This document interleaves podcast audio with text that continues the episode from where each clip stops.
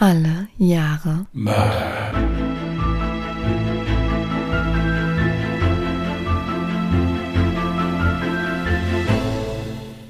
Herzlich willkommen zu Alle Jahre Mörder, der True Crime Podcast mit Christian, hallo.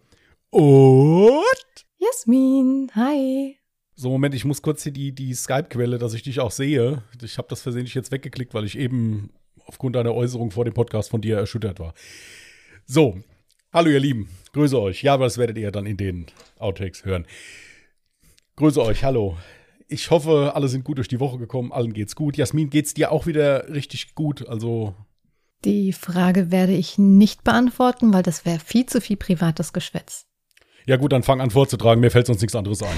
Ich wollte, wir haben heute keine großartigen Themen, ich wollte mich mit Smalltalk jetzt hier durchretten, aber wenn du jetzt, wenn du da so quer schießt, dann ja, Nein, also äh, ganz kurz vielleicht das Thema doch nochmal anschneiden, was Kritik angeht. Klar, wir sind jetzt mit Humor mit Kritik umgegangen. Ähm, wir nehmen uns jeden Kritikpunkt zu Herzen und analysieren den und wiegen für uns ab, sind wir der gleichen Meinung? Möchten wir etwas daran ändern oder nicht? Ein Kritikpunkt war, ja, dieses private Geschwätz am Anfang des Podcasts und ganz ehrlich, wir haben uns dagegen entschieden, das wegzulassen, weil der Podcast sonst absolut unpersönlich wäre. Und ich persönlich kenne jetzt auch keinen anderen True Crime Podcast, wo am Anfang nicht wenigstens mal ein paar private Sätze ausgetauscht werden. ja, und man muss halt dazu sagen, das sind halt eben jetzt wir, so wie wir halt eben sind. Richtig. Und äh, da ist es jetzt auch egal, es wird bestimmt Podcasts geben, die sofort mit Mord und Totschlag beginnen. Das war Aber- tatsächlich ein Podcast. Ja, ja, von Mord und Totschlag. Grüße gehen raus. Ähm, nein, also die bestimmt sofort damit beginnt. Die Kollegin beginnt im Übrigen auch nicht sofort damit. Aber nö, ich finde so ein bisschen Gerede, um das Ganze locker zu beginnen, Hm. sollte sein. Und im schlimmsten Fall kann man es ja vorspulen. Ich wollte gerade sagen, da gibt es so eine ganz tolle Funktion am Handy oder sonst, worüber man eben den Podcast hört. Es gibt ja sogar diese, ich springe mal für 15 Sekunden Option, ne? Das mache ich manchmal auch. Mir passiert das öfter, dass ich da versehentlich drauf drücke. Aber gut, ist, ja, ich mache das auch Ich, ich geplant. drücke meistens nach hinten, weil ich dann irgendeinen wichtigen Satz verpasst habe und den dann nochmal hören möchte. Also nicht, dass ihr jetzt was Falsches denkt. Ich bin eh noch ein bisschen durcheinander von meinem Hörbuch, deswegen ich bin so ein bisschen aufgewühlt noch. Ah, Sebastian Fitzek. Müsste eigentlich dringend jetzt etwas Positives, aber gut, jetzt machen wir halt True Crime. Aber ja, ja, ich bin total äh, geflasht. Das Paket, meintest du, heißt das? Ja, ja. Also wirklich, wer auf Krimis so ein bisschen in die Psychoschiene steht, teilweise nicht ganz so real wie jetzt ein True Crime-Fall. Also das ist schon teilweise ein bisschen Fiktiv? fiktiv. Genau, danke, das war das Wort, was ich gesucht habe. Aber absolut genial. Ich hatte auch mal das große Glück, dass wir von Sebastian Fitzek mal ein Theaterstück gespielt haben. Mm. Ja. Das war jetzt wieder viel zu viel privates Wissen. Nein, okay. Ja, kannst ja rausschneiden, dann ist ja egal. Ich wollte, musste das jetzt einfach mal, ich musste Ja, da einfach mal schön. drüber reden jetzt. Also an der Stelle, das war jetzt keine Werbung, das war jetzt tatsächlich ähm, eine private Empfehlung von Ja, Christian. ja. Ich persönlich habe noch kein Hörbuch gehört oder ein Buch gelesen von Sebastian Fitzek, habe aber nur Gutes gehört. Gut, wenn du nichts dagegen hast, dann würde ich einfach direkt mit meinem Fall beginnen. Ja, dann erzähle ich euch die restlichen tollen Erlebnisse, die ich sonst so in den letzten 20 bis 25 Jahren hatte, halt wann anders mal. Ma- Mach, fang ruhig an. Ist okay. Was ist mit dem Rest der Zeit? Der geht nur mich was an. Ach so, okay. So, nein, wir kommen wieder runter. Jetzt hören wir mal den Fall von Jasmin. Genau. Und ich lausche ergriffen wie immer. Okay, ich steige auch direkt ein. Ich hatte das Jahr 1970 gezogen. Am Abend des 19. Oktober 1970 bemerkten zwei Streifenpolizisten eine dicke Rauchwolke in den Bergen von Santa Cruz. Es war das luxuriöse Anwesen der Familie Ota, welches gerade in Flammen stand. Sofort alarmierten sie die Feuerwehr. Als diese die enge, steile Auffahrt hinauffuhren, mussten sie erstmal eine Hürde überwinden denn zwei Wagen versperrten ihnen die Zufahrt zum Anwesen. Ein Rolls-Royce und ein Lincoln. Also stiegen sie aus, rannten los und legten eine Schlauchleitung zum Dach. Von den Hausbewohnern fehlte jede Spur. Also ging man zunächst davon aus, dass diese das Anwesen vor Ausbruch des Feuers verlassen hatten. Als einer der Feuerwehrmänner mit Hilfe einer Taschenlampe den Hydranten in der Nähe des Pools suchte, machte er eine schreckliche Entdeckung. Er sah, wie die Leiche eines kleinen Jungen im Pool an der Oberfläche trieb. Sein erster Gedanke war, dass er sich vielleicht verbrannt hatte und nach draußen gerannt war, um im Pool Rettung zu finden. Doch als er näher an den Pool trat, sah er, dass der ganze Pool mit Blut getränkt war und am Rande des Pools weitere Blutspuren zu finden waren. Hier muss ein schreckliches Verbrechen stattgefunden haben.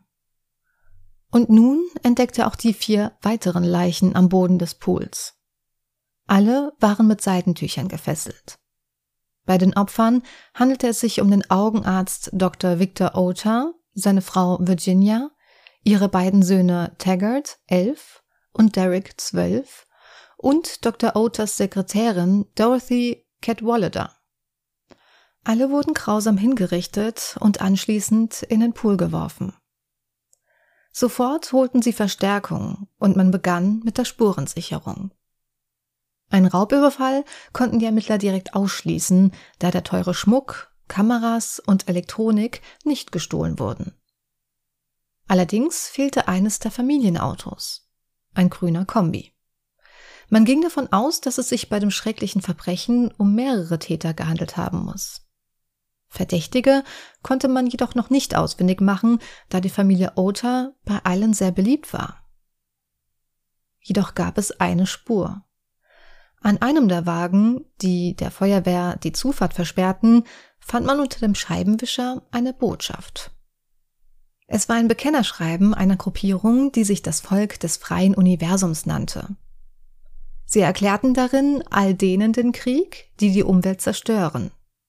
Die Nachricht wurde zuvor auf Dr. Oters Schreibmaschine verfasst und hatte folgenden Inhalt. Halloween 1970. Heute beginnt der dritte Weltkrieg mit dem Angriff des Volkes des freien Universums. Von diesem Tag an werden jede Einzelperson und jedes Unternehmen, die die natürliche Umwelt missbrauchen oder diese zerstören, vom Volk des freien Universums mit dem Tode bestraft. Ich und meine Kameraden werden von diesem Tag an bis zum Tod oder zur Freiheit gegen jeden kämpfen, der das natürliche Leben auf diesem Planeten nicht unterstützt. Der Materialismus muss sterben oder die Menschheit wird untergehen. Ritter der Stäbe, Ritter der Kelche, Ritter der Münzen, Ritter der Schwerter. Die Menschen in Santa Cruz gerieten nach Veröffentlichung des Schreibens in Panik, weil sie befürchteten, dass es sich um eine große Bewegung handelte, die Menschen umbringen wollte. Da in der Nähe Gruppen von Hippies lebten, nahm man an, dass diese dahinter stecken könnte und es ein weiterer Mord im Manson-Stil war. Kurze Zeit später fand man den grünen Kombi der Otas in einem nahegelegenen Eisenbahntunnel. Er wurde dort zurückgelassen und von einem Zug mitgerissen. Als die Ermittler an dem Eisenbahntunnel ankamen, stellten sie fest, dass der Motor noch warm war. Der Verdächtige konnte also noch in der Nähe sein. Sie starteten eine riesige Suchaktion mit über 100 Mann und Hubschraubereinsatz im angrenzenden Redwood-Wald. Doch der Erfolg blieb zunächst aus.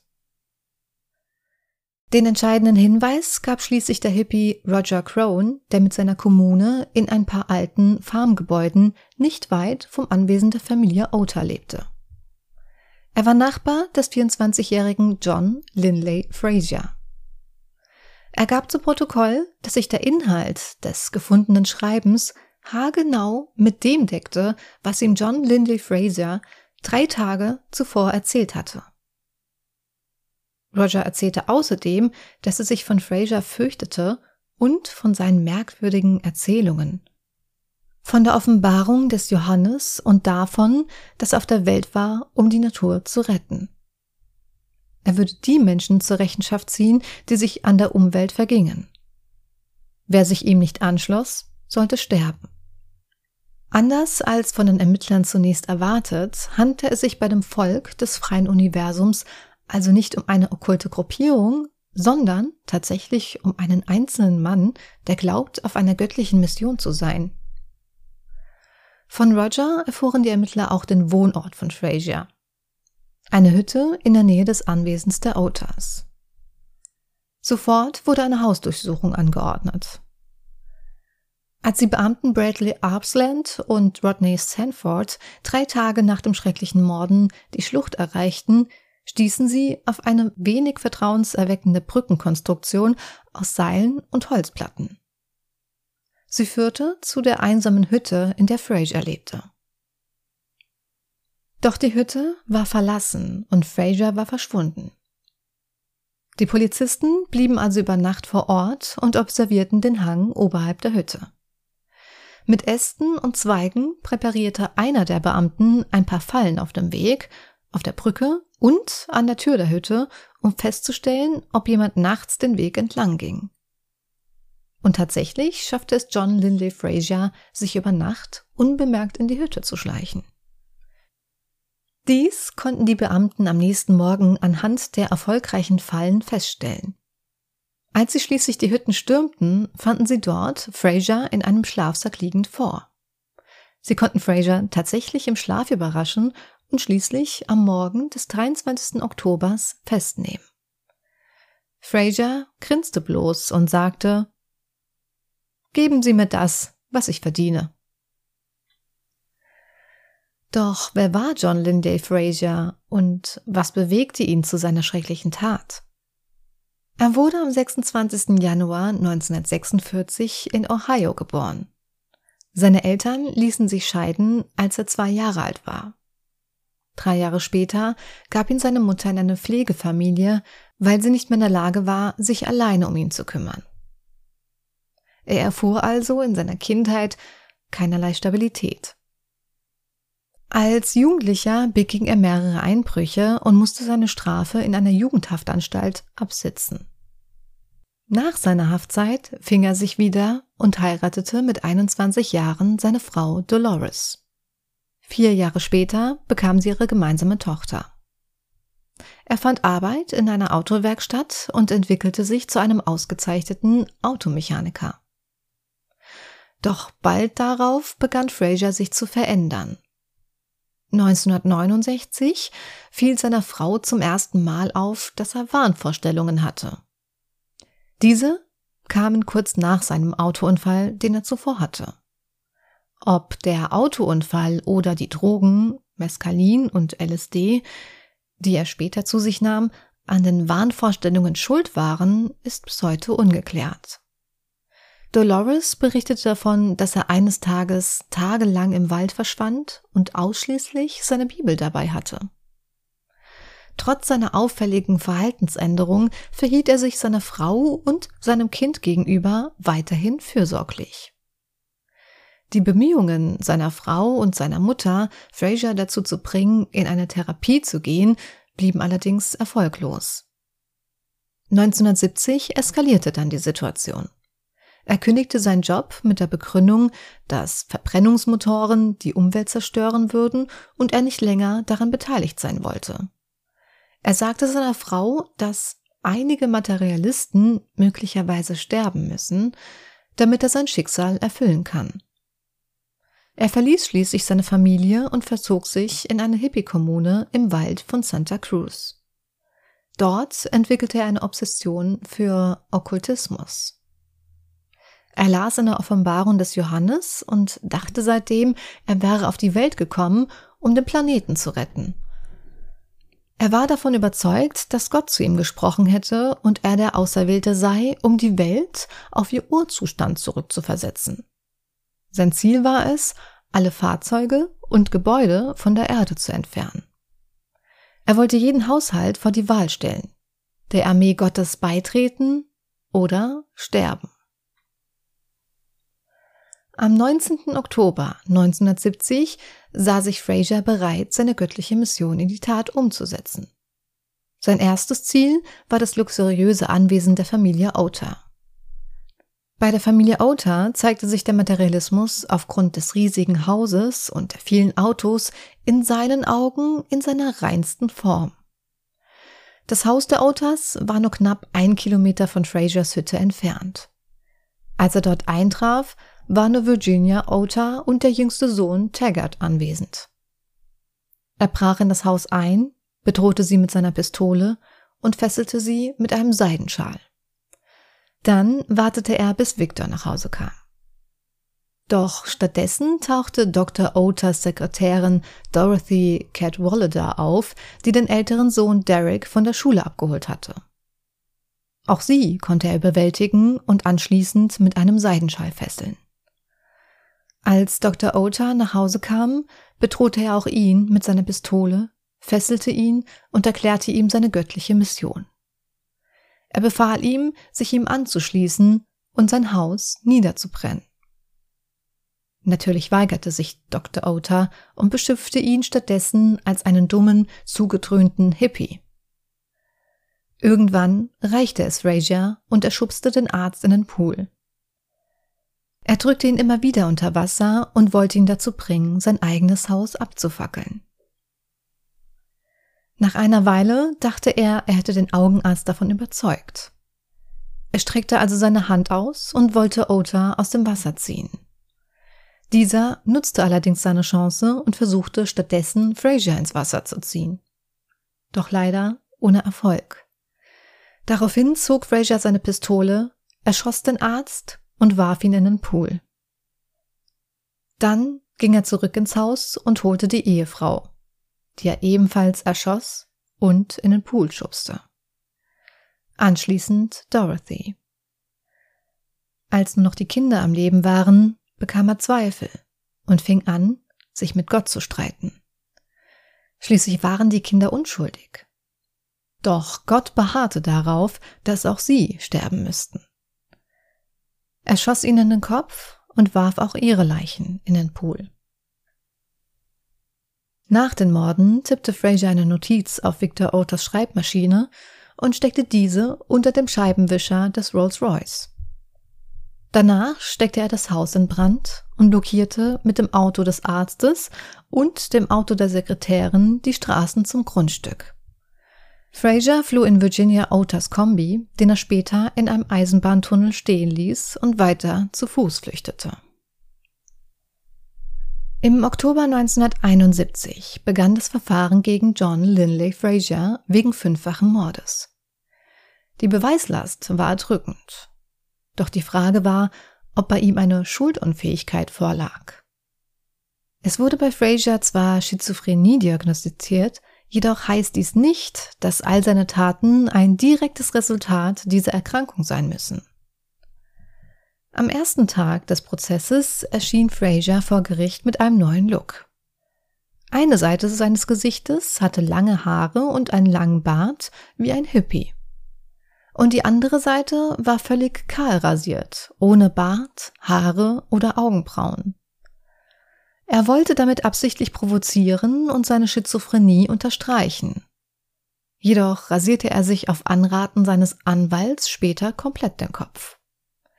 Fraser selbst hat anklingen lassen, dass er lieber in der Gaskammer sterben wollte, als in einer faschistischen Irrenanstalt dahin zu vegetieren.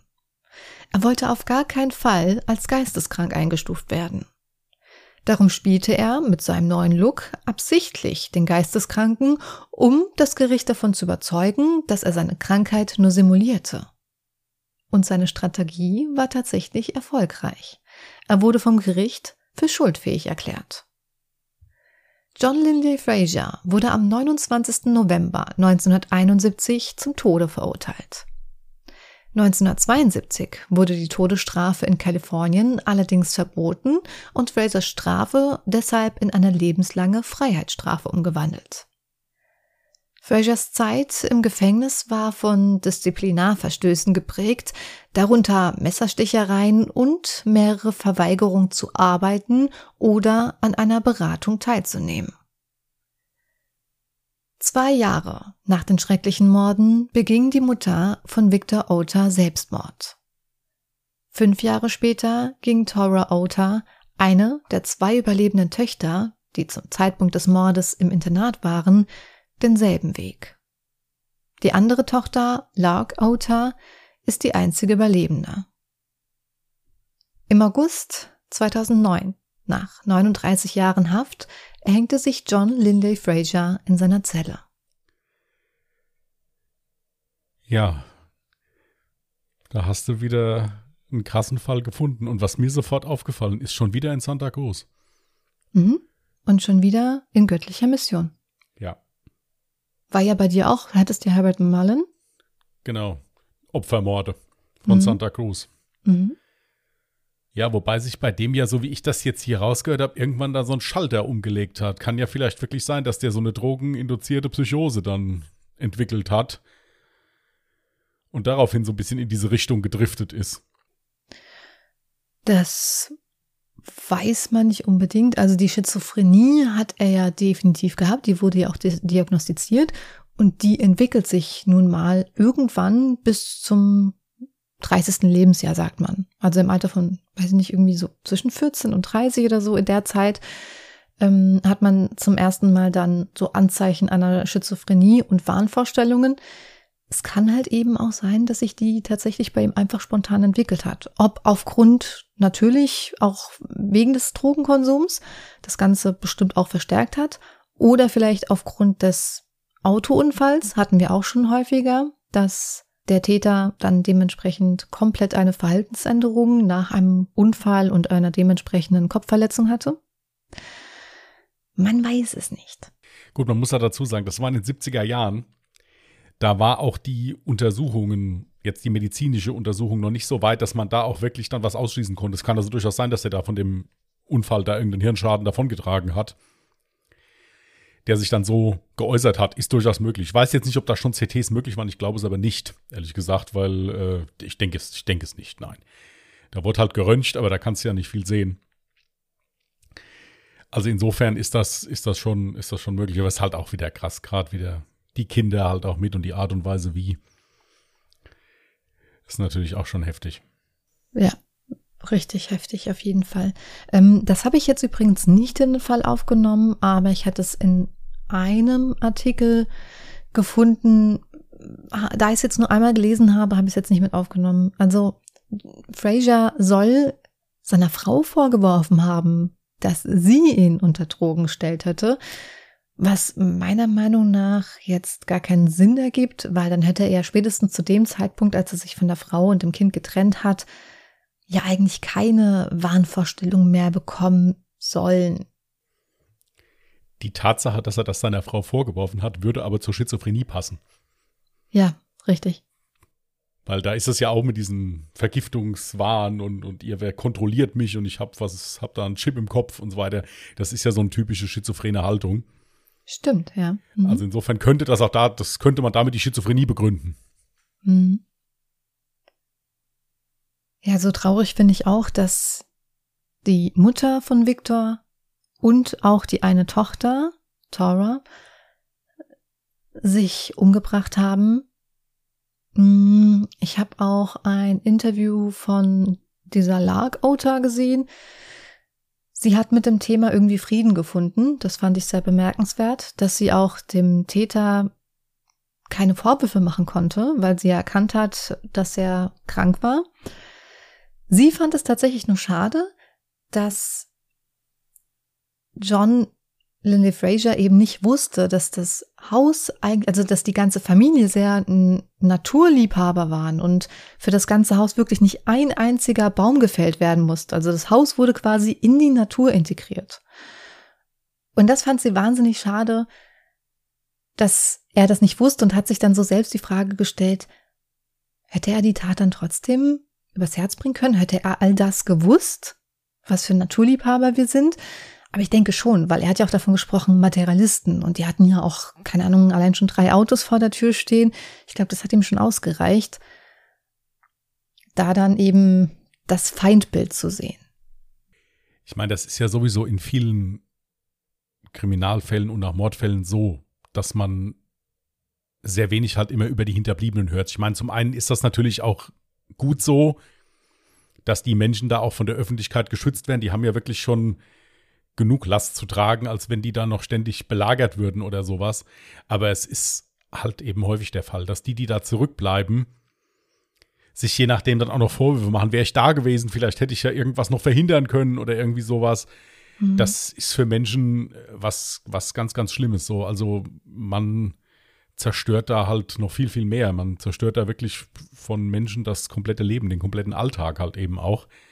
Mhm. Und wenn das halt Menschen sind, die halt nicht so stabil sind oder die halt damit nicht umgehen können oder nicht geholfen bekommen dabei, dann kann sowas relativ schnell passieren. Das ist ja auch leider häufig so, haben wir ja schon in vielen Fällen gehabt, wenn irgendwie Kinder entführt worden, umgebracht worden, dass die dazugehörigen Eltern in den meisten Fällen hinterher nicht mehr zusammen sind. Ja, richtig. Dass da also irgendwann, dass da das komplette Leben im Prinzip zerstört worden ist. Hm. Ich stelle mir die ganze Zeit die Frage, hätte er die Familie Ota tatsächlich verschont und am Leben gelassen, wenn der Vater entschieden hätte, okay, ich tue alles, was du von mir verlangst, ich setze jetzt mein Haus in Brand. Meinst du tatsächlich? Er hätte dann gesagt, oh, fein, ähm, hast die richtige Entscheidung getroffen, ich wünsche dir noch ein schönes Leben. Nee, weil im Prinzip hätte er das Haus ja auch in Brand stecken können. Er hatte sie ja alle gefesselt. Also insofern hätte er sie ja auch, wenn er nur das Haus hätte niederbrennen wollen, hätte er sie ja auch im Prinzip in den Garten schmeißen können, hätte sie gefesselt und hätte das Haus selbst abgebrannt und wäre wieder gegangen. Dann noch seine Diskussionen mit Gott, ob er die Kinder umbringen soll oder nicht. Also ich persönlich bin der Meinung, ähm, der hätte die trotzdem erschossen, dann weil er es sonst nicht gemusst hätte. Er hätte das Haus ja auch so anzünden können einfach. Ja, aber Sie haben sich ja bewusst gegen seine Lebenseinstellung gestellt und mussten deswegen auch ihr Leben hergeben. Also ihm ging es ja jetzt auch nicht nur darum, äh, dass er dann halt eben alles Materialistische entfernt, sondern auch eben die Materialisten. Das kann man jetzt von den Kindern nicht behaupten. Deswegen hatte er ja dann nochmal quasi in Anführungsstriche ähm, Rücksprache mit Gott gehalten, weil er der Meinung war, ja, aber die können doch gar nichts dafür. Also so gesehen argumentiert, verstehe ich, was du meinst, aber er hat ja als Feindbild halt eben nicht nur das Haus als generellen Luxus angesehen, sondern eben all die Menschen, die das verkörpern, die das feiern, die das toll finden und nicht ablegen wollen. Und da hat der Arzt halt eben die falsche Entscheidung getroffen. Also ich denke, dass beide Möglichkeiten durchaus hm. durchführbar gewesen wären. Also richtig oder falsch gibt es bei sowas halt auch nicht. Also ich bin halt der Meinung, das, was in diesem Bekennerschreiben halt auch drinsteht, ist, dass er ja, dass alle Menschen, die sich dagegen stellen in irgendeiner Form, dass die also entweder sterben oder halt sich der Sache anschließen. Mhm. Und damit Richtig. wäre ja im Prinzip nur diese Möglichkeit da gewesen. Eben, deswegen sage ich ja. Ja ich weiß es nicht. Ich denke, er hätte sie auch so umgebracht, weil das Haus hätte er meiner Meinung nach auch selbst anzünden können. Da hätte er noch nicht mal reingemusst für. Ja, aber ja. das entspricht ja nicht seinem Schreiben. Weil er sagt ja entweder, ihr folgt mir oder ihr müsst sterben. Er sagt ja nicht, entweder ihr folgt mir oder ich brenne euer Haus ab. Also ich denke, er hätte es trotzdem gemacht. Ja, kann natürlich sein, ja. ähm, aber war von mir halt eben auch ein ganz interessanter Gedanke. Solche Gedanken könnt ihr uns übrigens auch mitteilen. Wir werden natürlich auch wieder zeitgleich, wenn der Fall online geht, einen Post auf unseren Social Media Kanälen machen, also sprich auf Instagram. Da findet ihr uns unter @allejahremörder mit OE geschrieben oder auf Twitter unter @allejahremorde. Ihr könnt uns euer Feedback natürlich auch gerne per E-Mail senden an contact@allejahremörder.de, auch mit OE geschrieben.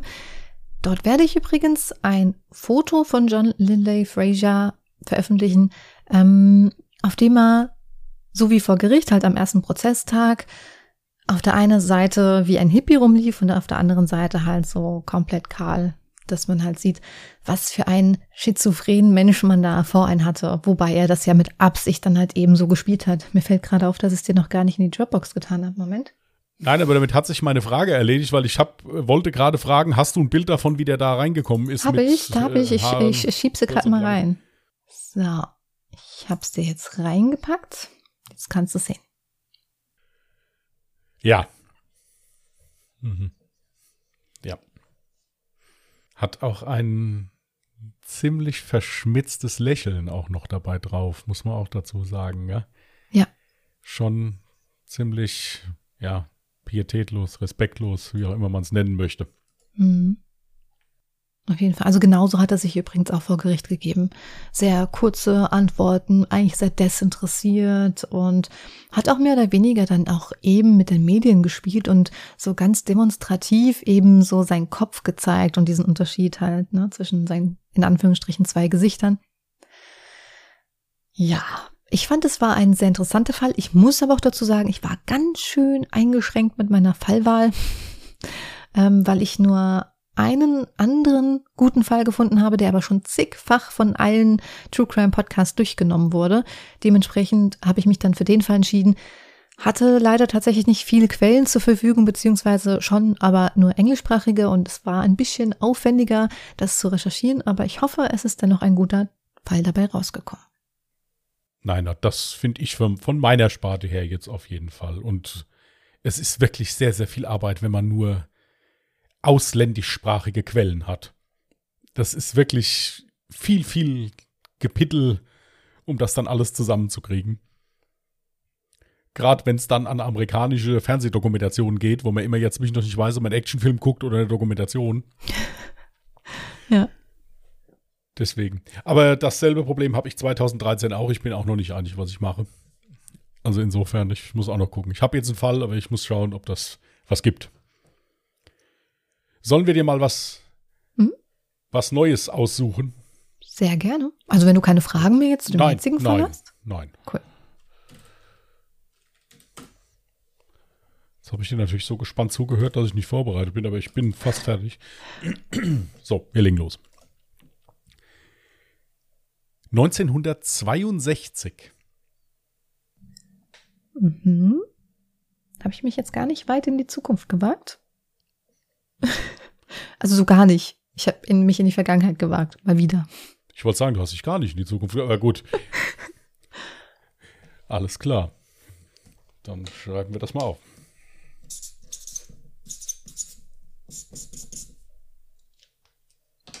Gib es zu, du hast eben kurzzeitig vergessen, dass du das aufschreiben musst. Hast dich bestimmt schon gewundert, warum ich hier so erwartungsvoll dich anstarre.